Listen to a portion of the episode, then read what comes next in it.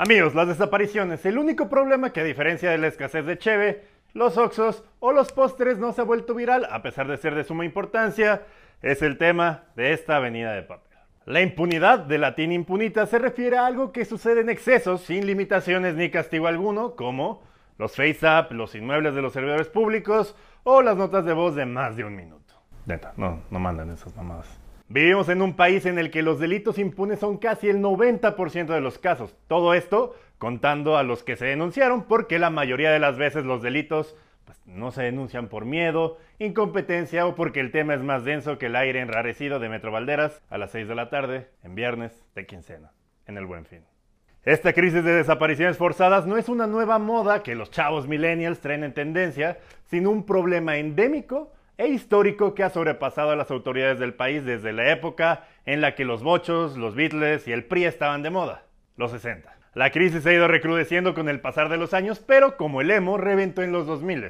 Las autoridades no solo no han tenido la capacidad de respuesta hacia las víctimas, sino que en gran parte de los casos son los victimarios. La cantidad de familias buscando desesperadamente a sus hijos, hijas, papás, mamás o cualquier tipo de familiar son impactantes. Al día de hoy hay cerca de 61.637 personas desaparecidas, 61.637 familias mutiladas que no volvieron a saber de sus familiares y que en muchos casos ni siquiera saben del cuerpo o destino de los suyos, dejándolos en total incertidumbre. Esta monstruosa cifra se toma del 2006 a la fecha y otras menos del 2004 al 64, donde pues, no hay tantos registros. No es como que los militares te pidieran llenar una forma de registro antes de aplicarte el tehuacán, el pocito las picanas eléctricas. Y es una de las respuestas a la multifactorial pregunta de señora de Polanco que toma café en Lardo. ¿Qué nos está pasando como sociedad? ¿Cómo es posible que el Estado mexicano haya sido sobrepasado en este problema? ¿En qué momento se volvieron también cómplices? ¿Cuántos archivos clasificados por 132 años nos vamos a encontrar? Pues antes de responder las preguntas anteriores, averigüémoslo en este nuevo Avenida de Papel, desapariciones.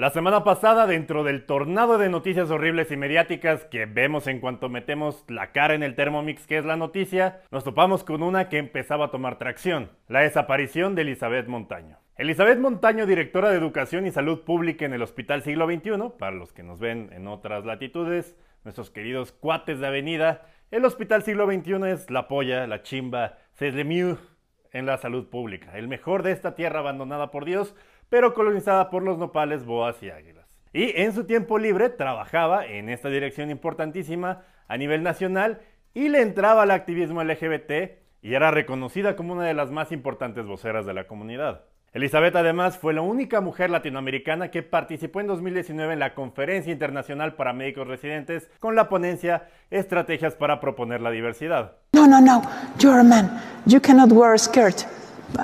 I think I can. Elizabeth, cabe aclarar, era una mujer transexual y esto era claramente parte de su agenda. Haré un paréntesis rápido para todos los que nos educamos con Polo Polo y Laura Pico para explicar un poco este asunto que tantas vergüenzas hace pasar a miles de familias mexicanas en Navidad con tíos borrachos. Una persona transexual es una persona que escoge el género con el que se siente cómodo. Sin embargo, su preferencia sexual puede ser cualquiera que la acomode cualquiera. Y que nos valga verga quién se da o se deja de dar como debe ser en una sociedad liberal. Sin embargo, en lo ancho y largo de la sociedad, desde las carnes asadas de Monterrey hasta el Pokchuk en Mérida, hay una duda que asalta a muchas personas que todavía no comprenden este tema. Y este es si estas personas conservan sus órganos sexuales o no, o si se han operado o, o no. ¿Cómo saberlo? La respuesta sigue siendo muy sencilla, que también nos valga verga. Utilizando un ejemplo de la propia Elizabeth, si alguien se accidenta de la cintura para abajo y se queda sin genitales, eso no lo define como hombre. Bueno, este es el caso. Aclarado este punto, sigamos adelante.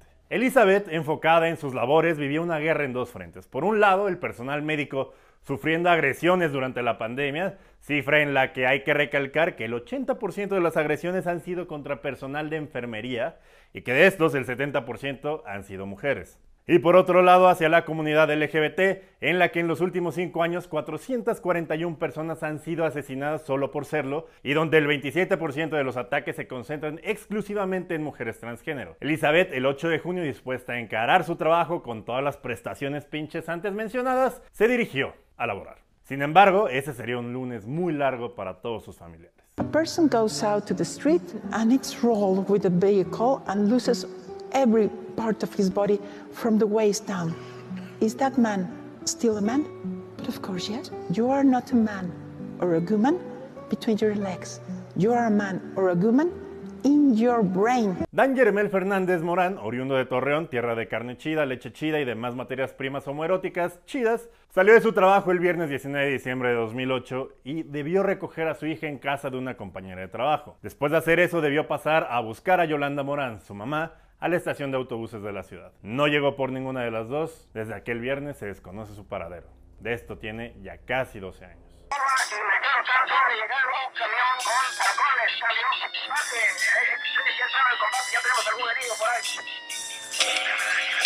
Las desapariciones en México de forma estricta existen desde que el primer cuatrero, después de que le pusieran la corona y turbida en la Catedral Metropolitana el 21 de julio de 1822, en el primer minuto de México Independiente, decidió raptar a alguien que transitaba nuestros polvorosos caminos para que su familia no la volviera a ver, o lo volviera a ver, o le volviera a ver.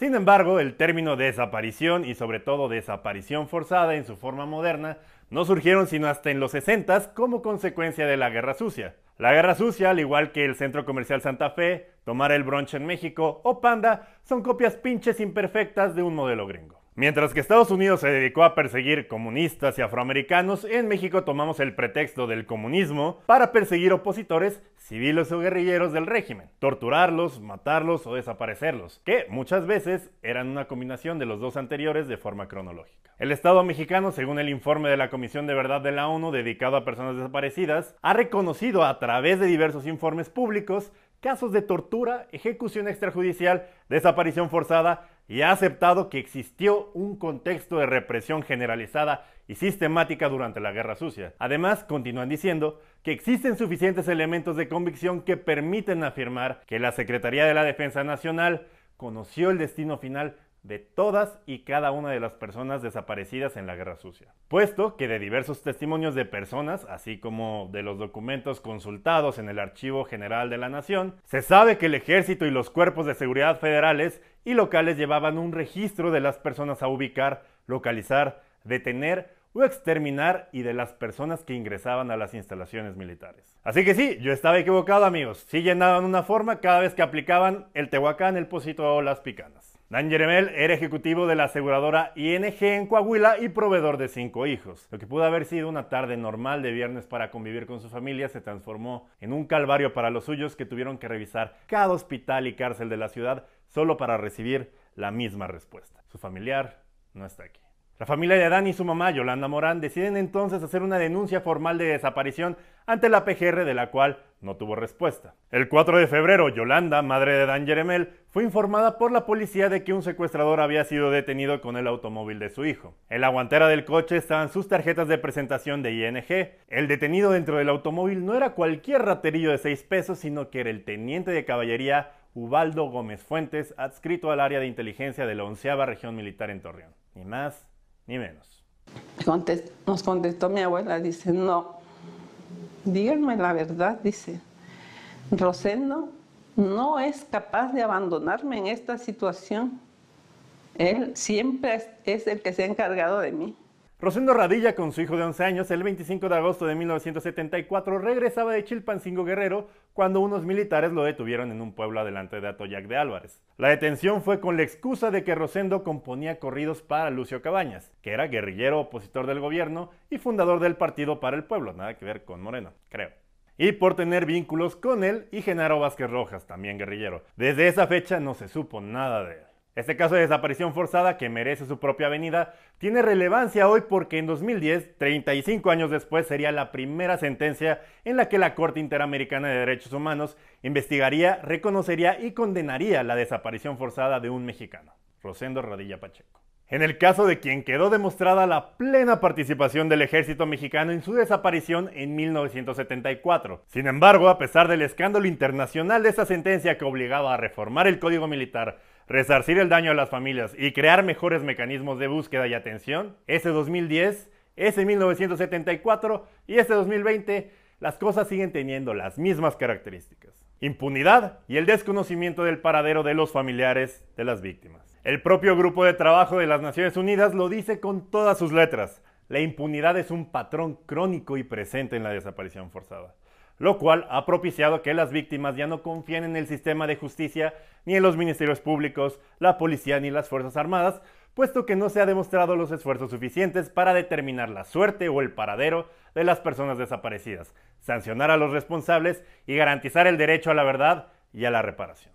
Y como cualquier ciudadano de este país sabe cuando ha ido a denunciar, estos familiares están en lo correcto. El teniente Ubaldo Gómez, el conductor del auto de Dan y presunto secuestrador, delató a cinco cómplices. Las autoridades capturaron a tres de ellos, dos hombres y una mujer que trabajaba de dentista, como nos iremos acostumbrado en esta avenida de papel, el único personaje militar no sería Gómez. Otros dos cómplices, el teniente de infantería Ricardo Albino Navarro y el también teniente Miguel Ángel Lara, quedaron prófugos. De los seis detenidos que tenía, se me fueron dos y ya solo me quedan cuatro, como diría la canción. Estos fueron trasladados al Cerezo de Torreón, sin embargo, una hora después de llegar, todo se transformaría en un episodio de Breaking Bad producido por Epigmen Ibarra, en el que un comando armado entró al área varonil del penal, golpeó y mató a Ubaldo y a sus dos cómplices para después rociarlos con gasolina y prenderles fuego. De paso, los integrantes del comando armado liberaron a nueve reos acusados de delincuencia organizada y narcotráfico.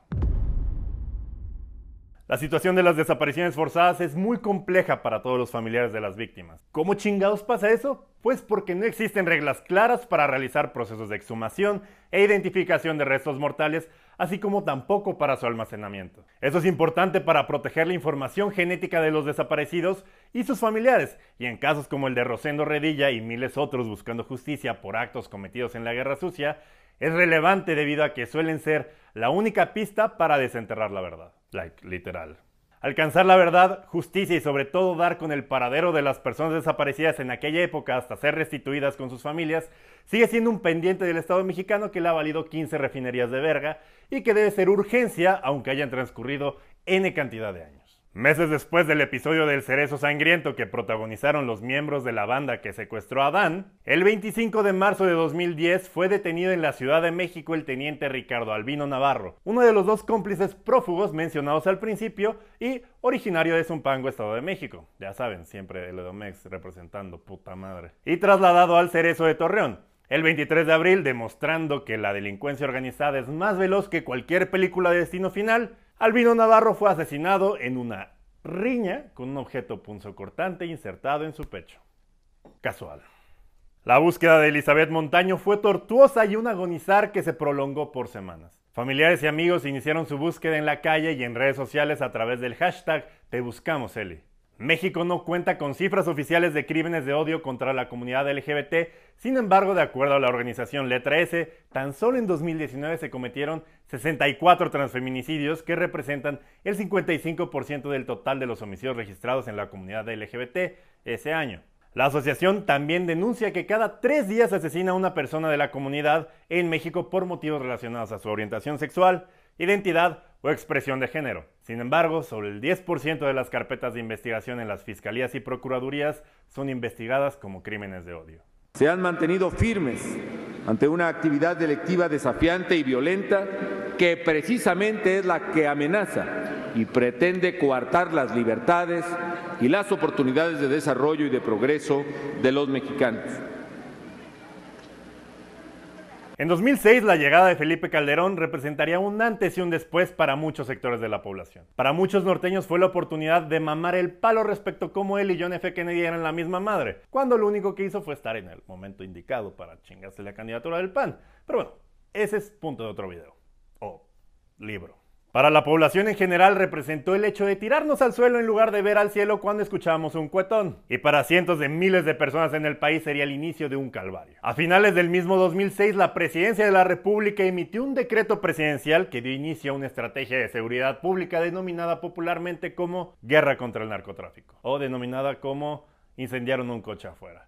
O también conocida como Michoacán está en fuego cada 15 días. ¿En qué consistió esta política de Estado que tanto han malgastado en las paredes de la Facultad de Filosofía y Letras y la Red AMLOB? Básicamente incrementar el número de efectivos militares y marinos al mando de operaciones de seguridad pública en todo el país, en coordinación con corporaciones de seguridad federal, estatal y municipal a fin de combatir el narcotráfico. Sin embargo, como hemos visto en todos los baños de bares de Tulum donde se ofrece ketamina, pues la estrategia no funcionó del todo. Pero sí terminó con la vida de miles de personas civiles como parte de los pendejamente mal llamados daños colaterales. ¿Qué trajo consigo esta pendeja guerra? Tan solo en ese sexenio de Felipe Calderón, el Secretariado Ejecutivo del Sistema Nacional de Seguridad Pública registró 103.537 muertes por homicidio doloso. A la par del incremento de la violencia extrema y los homicidios cada vez más cotidianos, otras violaciones graves a derechos humanos también se volvieron recurrentes como en el caso de la desaparición forzada de personas, fenómeno que empezó a hacerse más visible hacia la segunda mitad de la administración calderonista. Dicho sexenio que terminó con 26.000 personas desaparecidas a manos de agentes del Estado, de los tres niveles de gobierno y grupos del crimen organizado, quienes en muchas ocasiones actuaban en colusión y con total impunidad, gracias a la protección de muchas autoridades. Pero bueno, este fue Calderón lleno de furia y violencia. Obviamente para el siguiente sexenio sería diferente, ¿no? A pesar de las advertencias hacia México por parte de diversos organismos internacionales de derechos humanos acerca del riesgo que implicaba la utilización de militares en tareas de seguridad pública y en el combate del crimen del fuero común, esta política se mantuvo durante todo el sexenio de Enrique Peña Nieto, cuyo periodo presidencial culminó con la cantidad acumulada de 106.801 personas asesinadas, 3.000 más que en el sexenio de Felipe Calderón, las cuales fueron ejecutadas de manera dolosa y además casi 40.000 personas fueron desaparecidas durante ese sexenio y el anterior, según cifras oficiales. Aunado a estos datos, en el mismo marco de la guerra contra el narcotráfico, se estima que entre diciembre de 2006 y junio del 2017 fueron encontradas alrededor de 1.588 fosas clandestinas, ubicadas en 23 estados del país, con 2.674 cuerpos y unos 11.400 restos o fragmentos óseos. Pamela, de 20 años, y su hermana de 15 vieron salir el 21 de junio del 2014 a su mamá a las 3 pm de la tarde en Veracruz, México. La madre, como miles otras, se emprendía con cosméticos y salió a cobrar unos productos de belleza que había vendido. La mamá de Pamela jamás regresó. Probablemente estaba en el lugar y la hora equivocada. Mi hermana y yo estábamos solas y solo éramos unas niñas, ella 15 años y yo solamente 20. Denunciar la desaparición fue muy difícil y ya se imaginarán todas las trabas, y más siendo solo una joven sin apoyo, y sin conocimiento del tema. Esto comenta Pamela en su hilo de Twitter. Para iniciar la búsqueda de su madre, el suplicio por las instancias policiales fue terrible. Le pidieron una prueba de ADN para iniciar las indagatorias y la mandaron a la Facultad de Medicina Forense con un documento. El médico encargado la mandó a comprar su propia jeringa, alcohol y algodón. Evidentemente, después de tratar con una serie de personajes con licenciatura en ser culeros, Pamela se hartó Tomó el poco dinero que tenía y al no haber ninguna noticia sobre su madre, decidió manifestarse. Tomó una foto y mandó a hacer una lona de su mamá. Más tarde se enteraría que habría una protesta de personas que tienen familiares de desaparecidos y fue.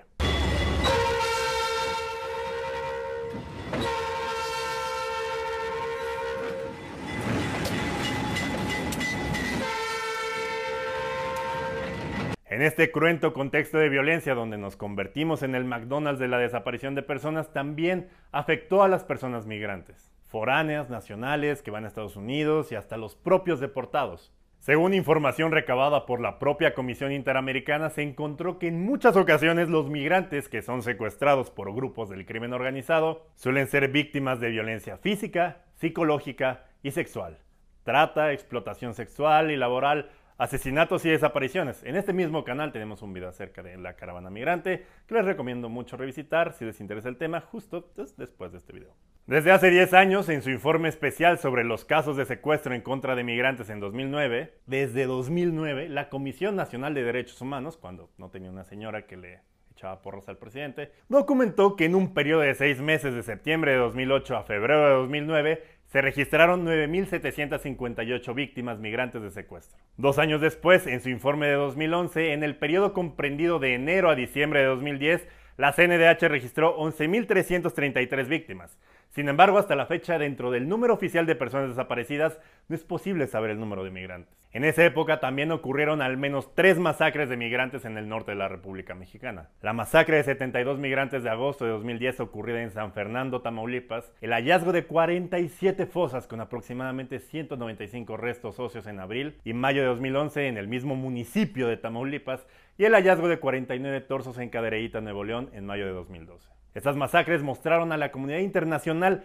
la tragedia y la violencia cometida contra la población migrante que transita y cuyo flujo es de casi 400.000 personas al año, que ya venían denunciando y documentando comités de familias de migrantes de Centroamérica, así como casas del migrante y organizaciones que los acompañan. Elizabeth Montaño permaneció en estatus de desaparecida 10 días hasta que fue encontrada muerta el pasado jueves cerca del poblado de Tres Marías en el estado de Morelos. Su cuerpo fue hallado a un lado de la carretera México-Cuernavaca, al parecer sin signos de violencia y con sus pertenencias. La línea de investigación que marcó la Fiscalía General de la República fue suicidio. El paradero y suerte de Dan a partir de la muerte de sus captores fue desconocido. ¿Dónde está? Y si desgraciadamente está muerto, ¿dónde están sus restos? A pesar de que es estúpidamente evidente que hubo militares en activo perpetrando su desaparición, 11 años después las autoridades han sido incapaces de ofrecer una respuesta a esas interrogantes. Es como, no mamen, tardó menos en llegar el PlayStation 5, puta madre. Desde entonces, en palabras propias de Yolanda, su mamá, toda la investigación la hace la familia, presionando a las autoridades. Una madre hace lo imposible para encontrar a su hijo, asegura. La desaparición de mi hijo marca mi vida en un antes y un después, porque nada que ver la vida que tenemos toda mi familia, toda, no solo yo como madre, sino sus hermanos, sus hijos, su familia, completamente. Ya no hay fiestas, no hay ninguna celebración. Tratamos de mantenernos lo más unido posible. Sin embargo, esta búsqueda nos ha tenido que hacer desplazamientos, tanto mío como de mi hija, para poder tener tranquilidad y seguridad en su búsqueda. O si me llegara a pasar algo, pues bueno, ya quedan ellos para que sigan buscando. Es una, como dije, vivir y no vivir, sobrevivir para seguir en esta búsqueda. Dentro de toda la chinga y el dolor de estar a la merced de este Gundam de incompetencia, Yolanda dice que ha encontrado amigas y amigos. Yendo a la fiscalía encontró a otras dos madres en la misma situación.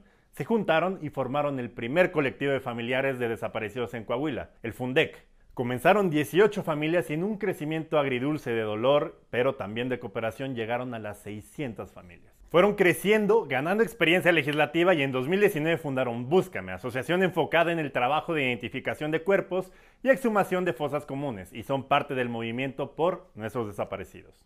Sin embargo, a pesar de todos los avances y este gran movimiento que ha fundado con cientos de familias, 11 años después sigue teniendo el mismo reclamo a las autoridades. A 11 años y medio de la desaparición de mi hijo Dan Jeremel, mi exigencia para las autoridades es una búsqueda efectiva, justicia y no repetición. ¿Y por qué digo no repetición?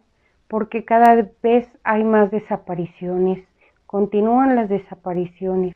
Lo que menos queremos es que continúen familias sufriendo y pasando por lo que nosotros, porque tratamos de vivir tratamos de sobrevivir con este dolor y seguir buscando. La búsqueda es de 24 horas. Mi exigencia es esa, una búsqueda efectiva, una investigación real para que pueda haber justicia y no repetición. Derivado del aumento desbocado de casos de desaparición en este país y la organización de familiares de personas desaparecidas, empezaron a surgir colectivos para organizarse y hacer búsquedas de campo por cuenta propia. Muchas veces no solo siendo ya padres y madres a la vez, sino ya detectives, rastreadores y hasta forenses de sus propios casos. Algunos ejemplos increíbles y célebres son la búsqueda emprendida por el colectivo de las rastreadoras de Sinaloa, el colectivo Solecito ubicado en Veracruz, o el inicio de la Brigada Nacional de Búsqueda de Personas Desaparecidas, cuyas primeras búsquedas se realizaron en fosas clandestinas del estado de Veracruz. Estas prácticas se han ido además multiplicando por todo el país, demostrando que nuestra solidaridad no tiene límites, ni en los peores momentos, ni siquiera buscando a nuestros muertos. Bueno, yo, soy, yo estoy integrada, integrada en la Comisión Ejecutiva de Víctimas, tengo mi RENAVI y ellos me iban a ayudar a ir a Coatzacoalcos, me iba a dar una el acompañamiento, el transporte, las comidas, las que yo necesitaba para poder ir a ver el caso de mi mamá. Y ya estaba viendo yo todo ese papeleo y hablando para, para poder ir, pero pues pasó todo esto y pues tenido también lo, de, lo del caso de mi mamá en Coatzacoalcos. La desaparición de la mamá de Pamela y el proceso en la búsqueda por la justicia y la verdad sobre el paradero y suerte de su mamá la llevó a conocer colectivos que la apoyaron. Ver a una hija exigiendo el encontrar a su madre contrastaba con una gran mayoría de padres que normalmente buscan a sus propios hijos. En esas manifestaciones le hablaron del Centro de Atención a Víctimas, el CEAB, y de cómo la podrían ayudar a tener un asesor jurídico, kudos a todos ellos, para que la acompañaran a la hora de ver al Ministerio Público. También gracias a CEAB pudo tener juntas en la Fiscalía del Estado de Veracruz con Luis Ángel Bravo, quien en su momento fue fiscal general, quien él, junto a todo el equipo de la fiscalía, le ayudaron a la detención de las personas involucradas en la desaparición de su mamá. Sin embargo, ningún delincuente quiso decir su paradero. If you have dealt with a man or a woman before, then it's very simple to treat a, treat a transgender person. Treat them as they present to you, and that's all. Elizabeth Montaño hasta el momento sigue como un caso al que no han podido fincar responsabilidad a ninguna persona. La ausencia de marcas de violencia y una presunta carta de despedida a sus familiares parecía determinar que fue un suicidio. Pero ¿por qué aparecer al lado de la carretera y ausente tantos días? Estuvo sola en el momento de su muerte. ¿Cómo hacer que este caso no sea otro más de impunidad? El gobierno de Andrés Manuel López Obrador no inició de forma prometedora su sexenio.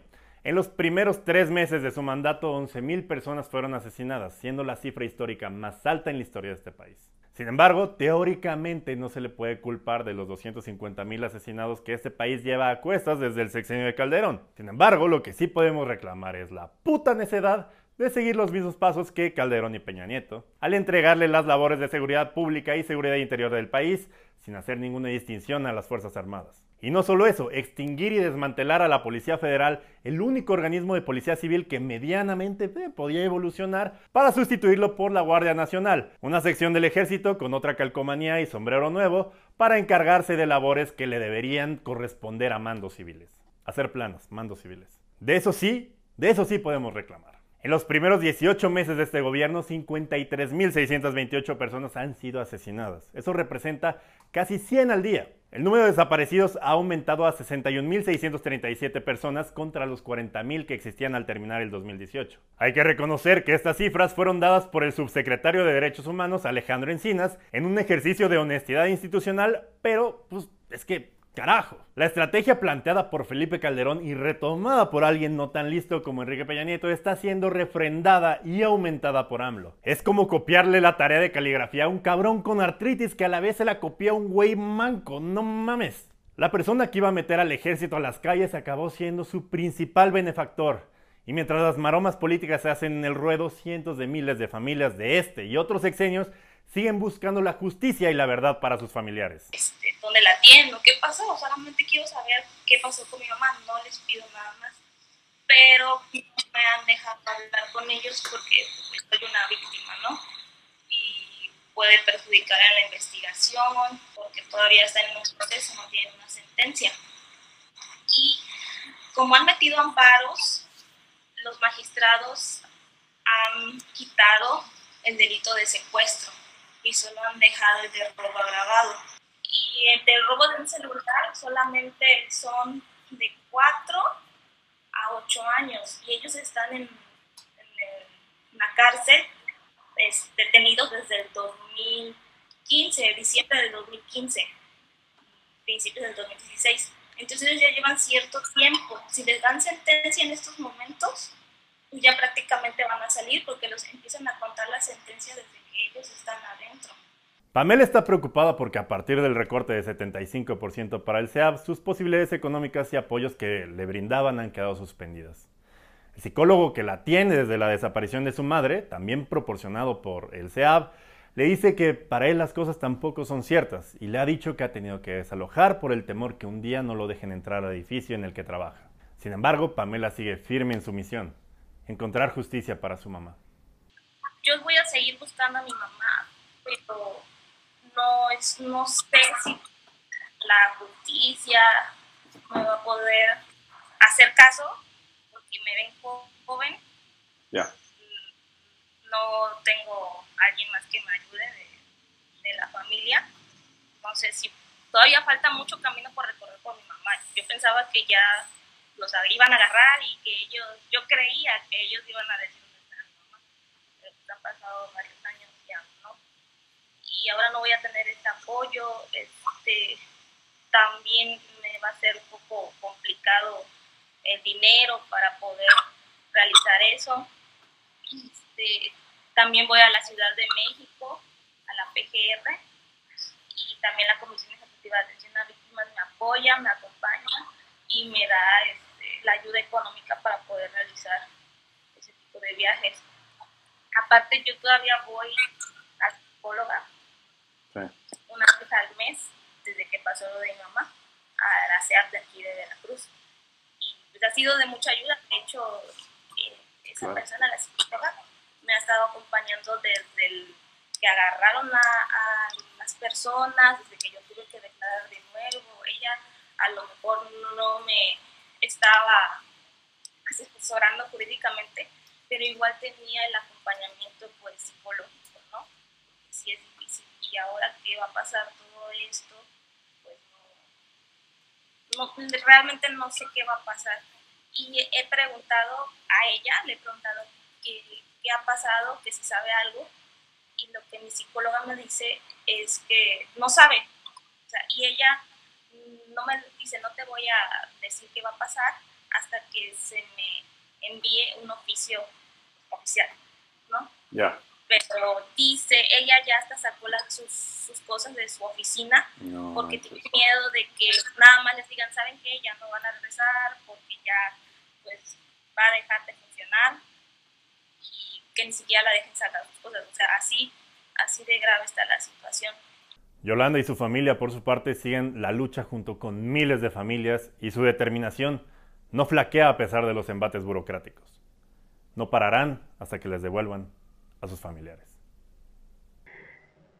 Todos nos juntamos para decirle a la sociedad, tengan cuidado, porque así como le pasó a mi familiar, le puede pasar a tu familiar no se lo llevaron porque hacía o andaba en algo malo, se lo llevaron porque podían y porque no había castigo y no hay castigo.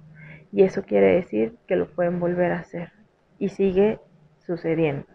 Aún con la contingencia, en estos dos meses de cuarentena sigue habiendo desapariciones, sigue habiendo homicidios, sigue habiendo violencia en la calle y esto solamente puede parar si nosotros como sociedad nos unimos y exigimos a las autoridades. El luto es un sentimiento que todos nosotros en menor o mayor medida hemos podido experimentar en esta pandemia. Hay lutos de diferentes tamaños, desde no ir a un concierto, perder un trabajo o en el peor de los casos perder un familiar. Es correcto sentir luto. Es uno de los sentimientos que nos hacen avanzar como personas y como sociedad hacia adelante. Actualmente hay más de 37 mil cuerpos rezagados que esperan identificación. Al mismo tiempo, la capacidad total anual de identificación del sistema forense mexicano es de 5.000 cuerpos. Peor aún, las personas asesinadas en los primeros seis meses del 2019 fueron más de 20.000 y siguen aumentando. Para todas estas familias, el luto, a pesar de lo pinche que es y lo pinche que se siente, es un lujo que no han podido experimentar. Vivir con la incertidumbre de si tu familiar está vivo o muerto es algo que consume a la sociedad y a su núcleo más importante, la familia. Tener un familiar desaparecido sin la certeza de su destino le impide al tejido social de nuestro país regenerarse y moverse hacia adelante. El Estado no solo no ha sido capaz de frenar la herida, sino de ni siquiera limpiar el charco de sangre. Los familiares de los desaparecidos no son una cifra y las historias de estas tres familias que les acabo de relatar lo demuestran. Cada una tiene su sufrimiento, su lucha y su dolor muy específico. Son solo tres dentro de los cientos de miles que existen, pero les prometo que cada una de ellas es más indignante que la anterior. No dejemos que la desesperanza sea el común denominador, que la indiferencia sea el analgésico de cada día, que la ceguera nos impida ver que estamos juntos viviendo un luto en el que podemos exigir como sociedad mejores autoridades. Aprendamos de estas familias que lo perdieron todo, material y familiarmente hablando, y no se dieron por vencidas. No nos demos por vencidos nosotros tampoco. Escuchemos sus voces, apoyemos cuanto podamos y en lo que podamos y demostremos que el México resiliente y solidario viene de abajo hacia arriba. Nosotros como madres que buscamos a nuestros hijos necesitamos del apoyo de todos ustedes que no están dañados. Es lo que menos queremos que pasen por esto. No se lo deseamos a nadie, pero sí necesitamos de su ayuda y la necesitamos porque ustedes, la mayoría jóvenes, pueden ayudarnos a través de las redes, de la tecnología, a difundir este daño, esta epidemia que tiene ya tres sexenios y que cada día siguen desapareciendo más personas. Necesitamos difundir esta problemática y que ustedes mismos nos ayuden a presionar al gobierno para que realmente hagan búsquedas efectivas, investigaciones efectivas, identificaciones de tantos miles de cuerpos. Son seres humanos, son hijos, hijas, eh, que tienen familia, que los amamos, que los necesitamos esta angustia, esta depresión, esta tristeza que nos invade de no saber de nuestros hijos. Alguien que fallece, pues sabes en dónde quedó, sabes dónde vas a llorar, pero queremos encontrar a nuestros hijos. Necesitamos encontrar a nuestros hijos y con la ayuda de todos ustedes, presionando al gobierno junto con nosotros, tendremos que tener respuesta, tendremos que tener resultados. Ayúdenos, apóyenos, difundan por favor para hacer presión ante las autoridades de la búsqueda de nuestros hijos. Yo soy Durden, esto fue Avenida de Papel. Perdón de nuevo por la tardanza, pero este tema se tenía que hacer bien y no saben las veces que te destruye el alma leer estas cosas y estas historias. No me imagino vivirlo. Aquí en la pantalla les dejo los números de ayuda de estas organizaciones, páginas en las que los pueden apoyar y cuentas para que donen a favor de esta lucha. Por último, no se olviden suscribirse, darle like, activar notificaciones y todo eso. Y lo que me iban a depositar en PayPal, pues esta semana deposítenlo en estos grupos increíbles de mamás, papás y familias que solo quieren encontrar a los suyos para pasar la página. Nos vemos la próxima semana.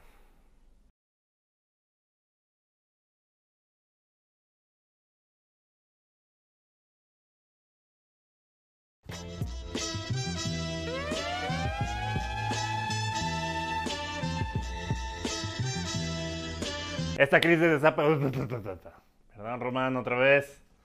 Saludos allá donde no hay temblores. Mediáticas que vemos en cuanto.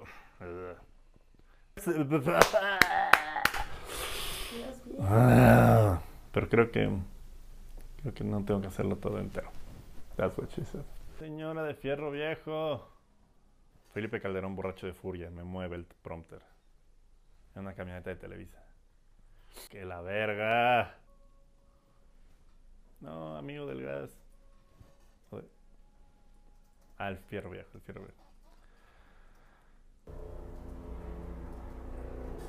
Helicóptero, helicóptero. Dados por eso.